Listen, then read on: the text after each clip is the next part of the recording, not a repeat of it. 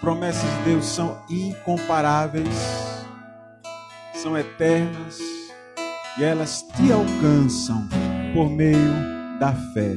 A fé nos socorre porque ela traz as promessas, a realização das promessas. O poder do reino de Deus é atraído pela tua fé, a confiança e a palavra do Senhor ela nos traz direcionamentos tremendos. A fé também nos ajuda na caminhada. E hoje eu quero que você entenda o que diz a palavra de Deus em Provérbios, capítulo 10. Provérbios, capítulo 10.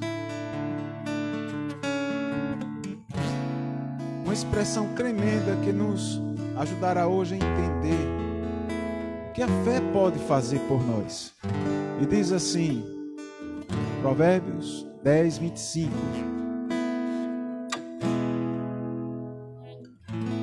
Quando a tempestade passar, o ímpio desaparecerá, mas o reto permanecerá firme para sempre palavra tremenda diz que o justo, aquele que anda em retidão, no caminho correto, ele permanecerá, mesmo que a tempestade venha para destruir, para fazer com que desapareça o justo todas as suas obras, tudo que ele tem. A palavra diz que o ímpio aquele que não anda em correção, não anda no caminho justo, correto, no caminho certo, nas veredas de justiça do Senhor, como é o termo usado, ele vai desaparecer, mas o justo não. Independente da intensidade da tempestade, ele permanecerá. É muito interessante, amado, porque nós podemos entender esse tempo que vivemos como uma tempestade. Está passando. Essa tempestade, desde março, né, ficou sabendo, antes mesmo já acontecia. Mas a tempestade que foi criada, que veio de qualquer forma e atingiu a todos. Porque a palavra diz que a tempestade atinge o justo e o injusto. Todos. Só tem uma diferença: que uns permanecerão firmes e outros passarão com ela. Você vai passar com essa tempestade, vai perecer com ela. Quando ela terminar, você não vai mais estar aqui. Alguns já tomaram essa decisão. Infelizmente, temos notícias de algumas pessoas que até desistiram da própria vida. Não digo que são pessoas ruins, ok?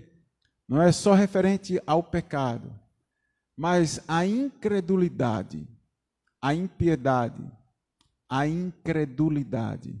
É alguém que não se volta para o que é piedoso da fé, do sagrado, não honra, não respeita, não crê. E chegamos então ao entendimento de que são aqueles que não guardam a confiança.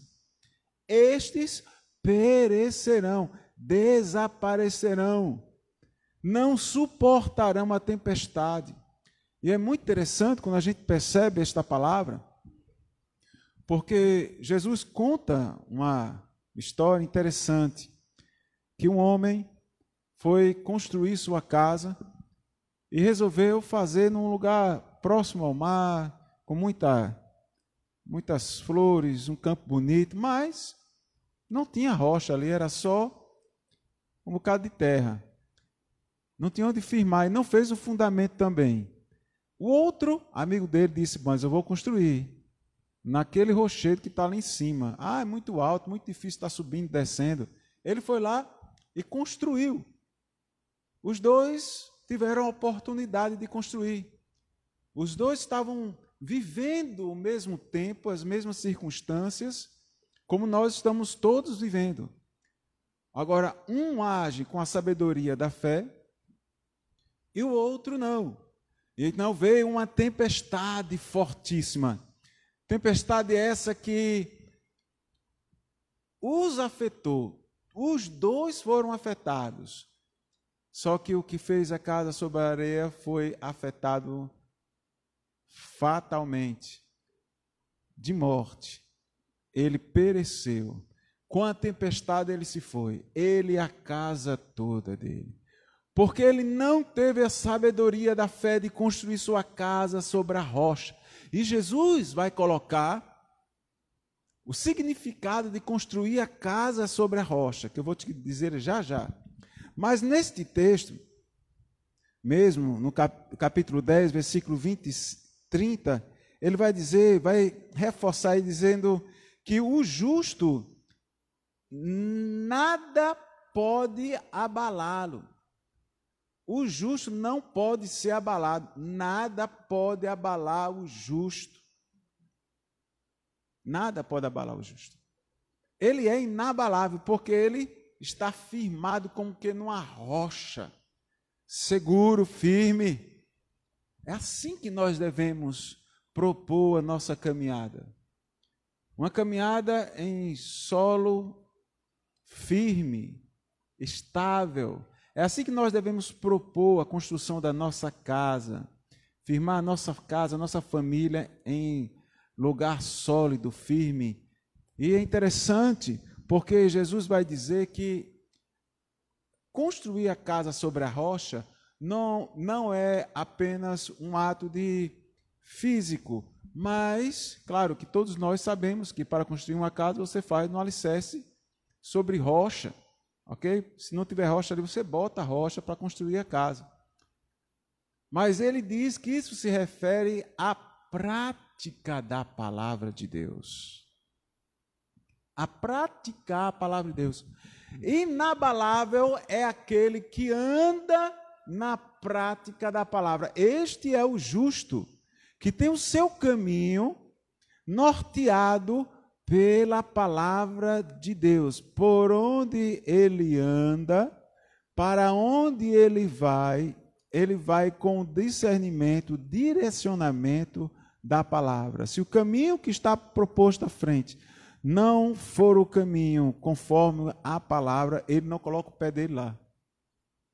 Não vai. E é muito interessante, porque em Provérbios 16, 9 diz que o Senhor é quem dirige os nossos passos. Mas o justo, ele tem vontade de que o Senhor dirija os passos, porque ele se dedica à prática da palavra. Ele é inabalável como quem está na rocha, porque ele é aquele que pratica a verdade, o que é certo, honesto, puro, de boa fama. Isso está impregnado na mente dele. Tudo que produz louvor a Deus, é, é que exalta o nome do Senhor, é isto que ele vai pensar e fazer. É muito importante porque nessa palavra nós podemos perceber algo que nos, nos fortalece. Vai colocar o seguinte: é, por que ele é inabalável? Eu já coloquei algumas coisas aqui. Ok? Mas eu quero aprofundar um pouco mais. No capítulo 14, 9. 14, 9. Falando um pouco de vontade. Capítulo 14, 9 de Provérbios diz assim: Ofertas de culpa fazem a zombaria dos tolos, mas entre os justos há boa vontade. Os tolos praticam o mal, fazem, fazem coisas insensatas, e aí depois vão fazer ofertas, tipo, passa o período de carnaval todo na cachaça, fazendo a bagunça, desmantelando o mundo, né? prostituindo-se, bebendo, cocaína tal. Faz tudo desmantelado, mas na quarta-feira de cinzas, então vai lá fazer uma oferta. Quem se propõe esse tipo de coisa, é, a Bíblia chama de touro. Não é o caminho do justo, é o caminho do incrédulo, da, impiedade, não é o caminho correto. Você tem que manter um padrão com Deus. Se não é para prostituir, não se prostitui. Pronto, acabou, fim papo. Não tem que depois fazer oferta, oferta por isso. Se não é para se embriagar, não faz. Só é simples. Se não é para mentir, não mente. Então, é algo simples. A palavra aqui, então, nos diz que o justo, ele tem boa vontade, ele tem vontade de fazer o que é certo. Não falta vontade nele. Então, por que o justo é inabalável? Vem a tempestade e ele não passa, ele não é derrubado. Porque ele tem vontade de fazer o que é certo. Ele não vai atrás da conversa dos outros, da vontade dos outros, do sentimento dos outros. Ele é, ele é muito bem resolvido. Ele decidiu e interiormente ele tem desejo pelo bem, pelo certo, pela, pela honestidade, por fazer o que é justo. Isto é até natural dele. Não é forçado, ele não tem que fazer muito esforço para isso. Porque ele tem algo nele que o transformou, que o torna assim. Então, o que foi que aconteceu? Ele conheceu a Deus. E é interessante porque hoje nós também podemos conhecer a Deus, podemos ser justos com vontade de fazer o que é certo, correto, verdadeiramente. Porque a palavra diz que Jesus Cristo veio enviado por Deus para morrer e derramar o sangue para nos purificar de todo o pecado e nos perdoar de toda a injustiça, todo o mal que nós cometemos. E todo esse mal, todo esse pecado fazia em nós nascer um desejo cada vez mais para o mal. A nossa natureza humana era atraída cada vez para o mal. Só que quando Jesus veio, ele pagou o preço, perdoou os pecados, fomos então capacitados a não mais pecar a não mais ser direcionados. E a Bíblia diz, Paulo diz em Romanos capítulo 6, que o poder do pecado em nós, na nossa carne, foi anulado, cancelado, visto que houve o perdão. E aí nós temos agora o direito realmente de andar em justiça, a capacidade também, porque o sangue de Cristo nos purificou de todo pecado. E em 2 Coríntios capítulo 5 diz que fomos feitos justiça de Deus. Olha que expressão tremenda. E a partir do momento que você é declarado justo, está aqui a Jéssica diante de mim, ela foi declarada justa, correta, perfeita diante de Deus. Quem declarou isso? O próprio Deus. Então nada nem ninguém pode mudar isso, nem nós mesmos. E quando essa declaração vem com poder, vem com poder. Quando ela vem, vem com poder para nos transformar, nos encher da presença de Deus.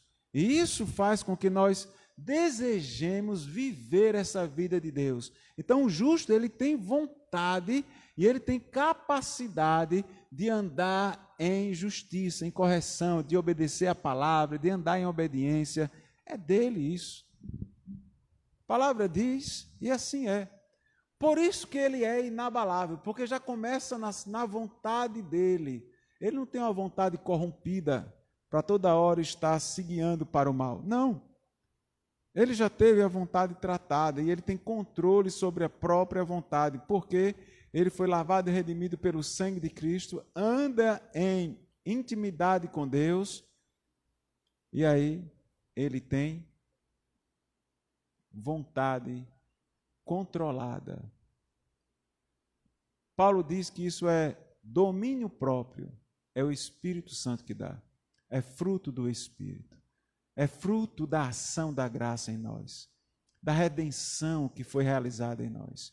Nós temos o domínio próprio, o domínio da própria vontade, e a partir de agora, você, como justo pelo sangue de Cristo, você então tem vontade definida, certa, você tem realmente determinação interior para fazer o que é justo.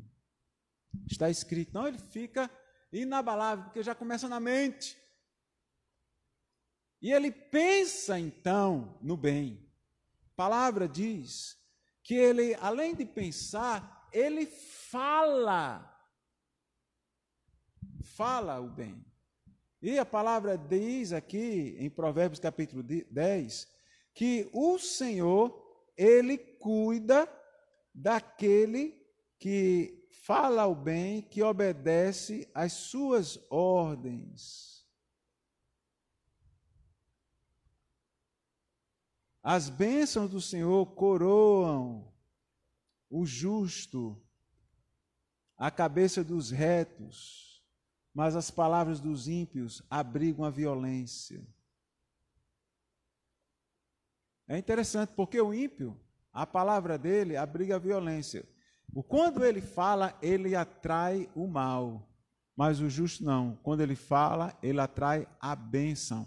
Quando ele fala, o Senhor o coroa de bênçãos. Entendeu?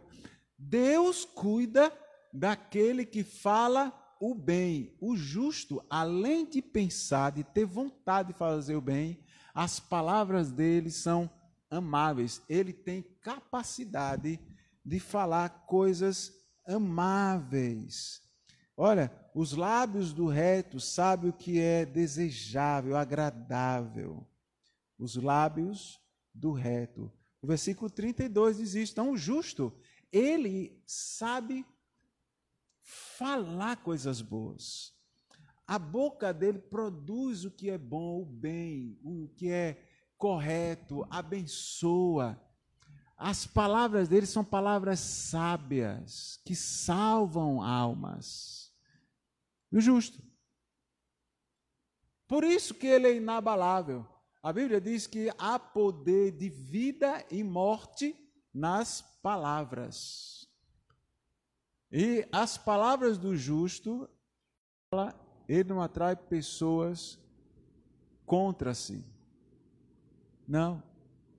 Então ele fica inabalável, porque as pessoas não têm o que dizer dele. Porque ele, quando fala, não fala com engano, não fala com mentira, ele não fala desonestamente, ele não fala para amaldiçoar, ele não fala para denegrir ninguém, ele não fala para humilhar, ele não fala para atingir com palavras du com duplo sentido. Não. É, ele fala para abençoar. E Tiago diz: um homem que é perfeito em suas palavras, ele pode todas as coisas. Ele consegue realizar as coisas. Ele chegou à perfeição. Então, o justo, ele é inabalável porque ele zela pelos pensamentos, a sua vontade, ele tem domínio sobre ela e ele também zela pelas suas palavras. Ninguém tem do que acusar pelo que ele fala. Ok? Diferente do tolo. Fala tolice, fala besteira, e pelo que ele fala, ele é condenado, perseguido, acusado. Ok? Nós temos muitos exemplos aí na mídia social. Pessoas falam tolices e aí os outros vão, comentam e falam contra e cria aquele bafafá. Então, cuidado com o que fala para que você fique inabalável. E no tempo da tempestade, você permaneça firme, ninguém tenha nada o que dizer contra você. É muito importante nós entendermos isso, que não quer dizer que nós não vamos expressar as nossas opiniões, mas vamos pensar antes. E ter muita firmeza do que nós falamos. É muito importante o que diz esse texto também, que Deus, além de cuidar de quem fala o bem, ele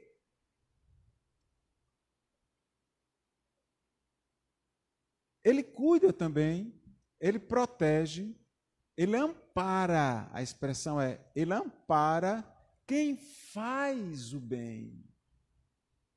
Está aí no capítulo 10, você vai observar, e diz assim: Deus ampara aquele que faz o bem. Deus não dá amparo a quem faz o mal. Quem faz o mal está por conta própria. Deus não coloca a mão em quem promove o mal. Ele vai receber o resultado da sua prática ruim, negativa, maligna. Vai ser atingido por este mal. Mas a palavra de Deus diz que Deus, então, ele abençoa, ele ampara, ele socorre, ele sustenta, ele cuida daquele que pensa no bem, daquele que fala o bem, daquele que pratica o bem. Então, amados, não adianta a gente estar tá, é, com um discurso bonito de fé, um discurso religioso, de que é crente, que é santo, que faz, que é bom, se você realmente não tiver atitudes boas, palavras boas, bons pensamentos. Podemos chamar isso de hipócrita. Tem até um, uma turma aí é, de um, uns comediantes fazendo uns vídeos interessantes sobre hipócritas. Pode até procurar para entender o que é hipocrisia. É aquele que fala algo, tem um discurso legal, bonito, até atraente, mas a prática dele não é conforme o discurso. Podemos chamar também de fariseus. Fariseus, Jesus condenou, disse, seus hipócritas. Fariseu. Todo mundo que tem uma ideologia, mas a ideologia só é discurso e não prática. É assim que acontece. Na vida você percebe o nosso contexto social é esse. É o contexto social dos hipócritas. Então está lá no Instagram né, mostrando algo, mas na realidade não é. O único lugar que você encontra um discurso verdadeiro é na igreja do Senhor Jesus. Eu não estou dizendo esta ou aquela igreja, porque as pessoas podem falhar, mas a igreja santa, imaculada, pura do Senhor Jesus, ela não é hipócrita. A igreja é aquela que é noiva de Cristo, que ama o Senhor, que é justa, lavada e redimido, redimida pelo sangue de Jesus. Ela tem o discurso e tem a prática, porque ela é discípula de Jesus. Veja o que aconteceu, e eu quero que você entenda isso a partir de Provérbios, mas nós vamos chegar em Jesus. Provérbios, no capítulo 3. Provérbios, capítulo 3, diz o seguinte, versículo 27. Não deixe de fazer o bem. Olha, está escrito. Não deixe de fazer o bem. Não adianta dizer que confia em Deus, eu tenho fé. A fé, ela leva à ação. Fé sem ação sem obras de retidão, é uma fé morta, infrutífera, é religiosidade. Não funciona. Pode ser até hipocrisia. Ok? Eu digo, pode ser porque você pode estar até fazendo sinceramente, mas não é verdade. Não é uma fé real, produtiva. E aqui diz assim: não deixe de fazer o bem. Faça o bem, então. Sempre e diz: a quem precisa, faça o bem ao seu vizinho, mesmo se ele for chato. Faça o bem a quem você encontra na rua pedindo às vezes uma esmola. Se você tiver e não der, palavra de Deus diz que então Deus vai cobrar isso de você. Está escrito. Não planeje lesar o seu próximo, não discuta com seu vizinho sem razão, se ele não lhe prejudicou. Não inveje o homem violento, quer dizer, viva em paz. Não escolha nenhum desses caminhos. Não ande na perversidade, porque é abominação ao Senhor. Então, evite tudo isso e faça o bem. Faça o bem. Faça sempre o bem. Inclusive, está escrito que quem pode fazer o bem e não faz, está o quê? pecando. É pecado. Entendeu? Algo bem conhecido, que é ir de encontro à vontade de Deus. Então, a vontade de Deus é fazer o bem. Eu vou te mostrar. Jesus é a expressão de Deus na terra. Ele veio para se revelar. Deus desceu, tomou a forma humana e o nome Yeshua, Salvador, para revelar-se à humanidade. E sabe como ele se revelou? Sabe como ele se revelou? Veja o que diz em Atos. Gente, isso é muito importante. Porque isto fala da vida. Nós estamos acostumados a falar de fé num nível muito idealista. Eu sou um homem de fé, como sendo um religioso. Mas nós vamos ver que Jesus não foi desse nível. O nível dele era outro. Veja o que aconteceu em Atos, capítulo 10. Então, estava lá Cornélio, e é interessante porque Cornélio era um homem simples, mas importante. Simples no sentido de humilde, temente a Deus. Cesareia, um homem sério, só que não era judeu, conhecia a religião, amava o Deus dos judeus, seguia reconhecido. Então acontece que Pedro estava orando e Deus disse: vá até ele, ok? O Senhor Jesus disse para ele: vá até ele e ministre para ele o evangelho. Ah, mas ele não me ajudou, mas faça assim mesmo. Jesus foi lá, ou Pedro foi lá, falou de Jesus, tudo. E há uma, um, uma expressão no discurso de Pedro, na mensagem de Pedro a Cornélio, muito importante. No versículo 38, ele vai dizer assim: Olha, Cornélio, como Deus ungiu Yeshua de Nazaré com o Hakadosh, o Espírito Santo, e com poder, e como ele fazia o bem e curava todas as pessoas oprimidas pelo adversário, porque Deus estava com ele. Deus estava com Jesus, e sabe o que Jesus fazia? O bem e curava a todos. Deus ungiu Jesus e ele andava por toda a parte fazendo o bem. Jesus tinha controle sobre sua vontade, pensava o bem, falava sobre o bem e fazia o bem. Isso é muito importante. Este é o estilo padrão de vida que nos é requerido para homens de fé como Jesus, é preciso que tenha controle sobre a vontade pelo Espírito Santo. Ele, cheio do Espírito Santo, tinha controle sobre a vontade, pensava o bem. Jesus falava o bem, coisas boas, abençoava as pessoas, e ele fazia o bem.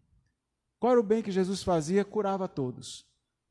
Ele não tinha outra, outra é, situação para criar, para fazer o bem, porque a missão dele era revelar a Deus ao mundo, o amor de Deus, era salvar as pessoas. Então, o que ele veio fazer tinha a ver com milagre, com cura, para chamar a atenção das pessoas para Deus.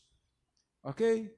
Mas ele também fez coisas boas fez caridade. Você percebe que as pessoas estavam com fome. Jesus fez o bem. Tinham cinco mil pessoas com fome. Ele pegou cinco pãezinhos, dois peixinhos e disse: Agora todo mundo vai comer. Sério, se ele vinha, veio para salvar, trazer a mensagem das boas novas de salvação, isso ajudava, mas Podia ter passado, mandava todo mundo para casa. Ele teve compaixão e ele fez o bem, ele deu alimento às pessoas. Você pode alimentar aqueles que estão passando necessidade nesse tempo, por exemplo. Algumas pessoas estão passando necessidade, nós aqui conseguimos 100 cestas básicas, distribuímos com a comunidade, pessoas ao redor, estamos nos esforçando. É algo que nós podemos fazer. Uma irmã, semana passada, ligou: Pastor, eu posso é, doar uma cesta básica? Tem alguém precisando? Tem sim, irmão, traga aqui. Então nós podemos fazer algo, faça o bem. Tem pessoas ao seu redor precisando de ajuda. Se não é de uma cesta básica, é de uma oração mesmo, de milagre. Que seja, vá lá. Jesus então disse: Dou-vos autoridade no meu nome. E se você crê, expulsará demônios, curará enfermos, imporá as mãos sobre os enfermos, eles serão curados. Se você crê, até falará novas línguas. Se você crê, pegará até em serpentes, como Paulo pegou lá numa serpente e foi picado, mas nada aconteceu com ele. Se beber alguma coisa mortífera, nenhum mal lhe fará. Se você crê, se você crê, crendo, é a fé. Você precisa realmente para fazer o bem, acreditar que esta é a missão que nós temos, que o Senhor nos deu, que Ele veio realizar, que é de Deus fazer o bem. Faça o bem porque isso faz parte da sua natureza, do seu interior. Porque você é o justo, lavado e redimido pelo sangue de Cristo. Você foi justificado para fazer o bem. Porque você foi justificado para ir para a glória. Então vá logo. Vá-se embora logo. E você vai ficar justificado fazendo o que aqui?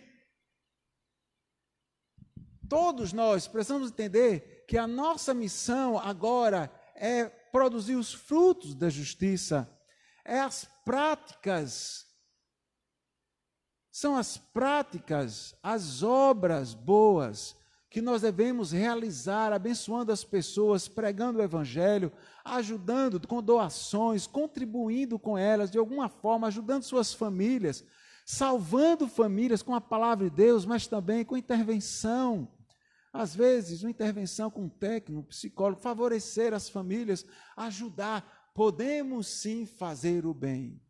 Eu quero te chamar para isso. Você que é um homem, uma mulher de fé, é tempo de abençoar, de ajudar, de ser caridoso, de fazer o bem, de olhar para o próximo.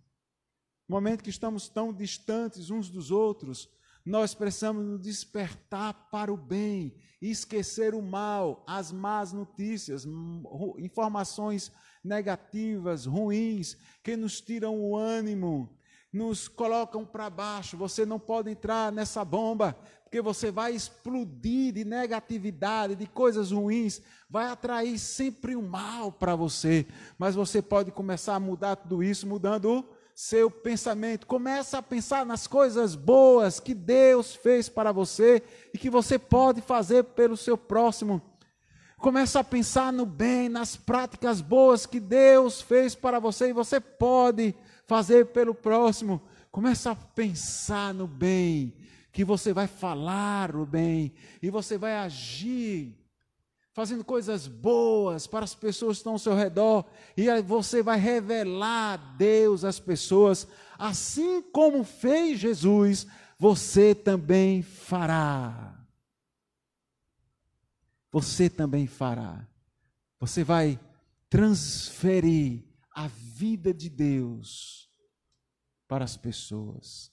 Lembrando que toda boa dádiva, todo dom perfeito, vem direto do Pai das luzes. Deus é luz, Deus é bom, Ele libera coisas boas, Ele te abençoa, Ele te alcança. Em nome de Jesus, eu profetizo você como um mensageiro da paz, um mensageiro da luz, um transformador de realidades. Em nome de Jesus, eu profetizo o teu caminho como um caminho do bem, de justiça, um caminho da graça, transbordante sobre você. Em nome de Jesus, que você seja alcançado pela graça do Senhor nesses dias e seja transformado, transformado em nome de Jesus pelo poder do Espírito Santo. Se algum pensamento negativo estava te atraindo, estava tomando você, estava te envolvendo, te levando às práticas negativas, te fazendo afastar do caminho de vida, do caminho de justiça, te distanciando de Deus. Chegou o momento de você parar com isso. Se sentimentos negativos começaram a, a nascer em você, pensamentos ruins. A Bíblia diz que o justo, ele é cuidado por Deus, porque ele pensa nas coisas de Deus. Ele pensa no bem. Ele é amparado por Deus porque ele continua fazendo o que é bom, o que é certo, o que é justo. Ele não tem inveja dos maus. Não. Permaneça no caminho de justiça. Pensando, fazendo o melhor para Deus. Porque Ele vai te honrar. A bênção dele está sobre você. Ele vai te honrar. Sua casa está firmada sobre a rocha. Não vai sucumbir à tempestade. Não vai sucumbir à tempestade. A tempestade vai passar e você vai ficar em pé firme. Essa tempestade, tudo que está acontecendo, o isolamento social que está abalando empresas, dificuldades estão sendo criadas, recursos diminuindo mas o Senhor está amparando você. Permaneça no caminho da justiça, pensando os pensamentos de Deus, as ideias de Deus, vivendo isso para o seu próximo, abençoando, sempre enfim, falando o que é o que é de Deus, palavras amáveis, boas, produtivas, enriquecedoras, edificantes. O Senhor está contigo.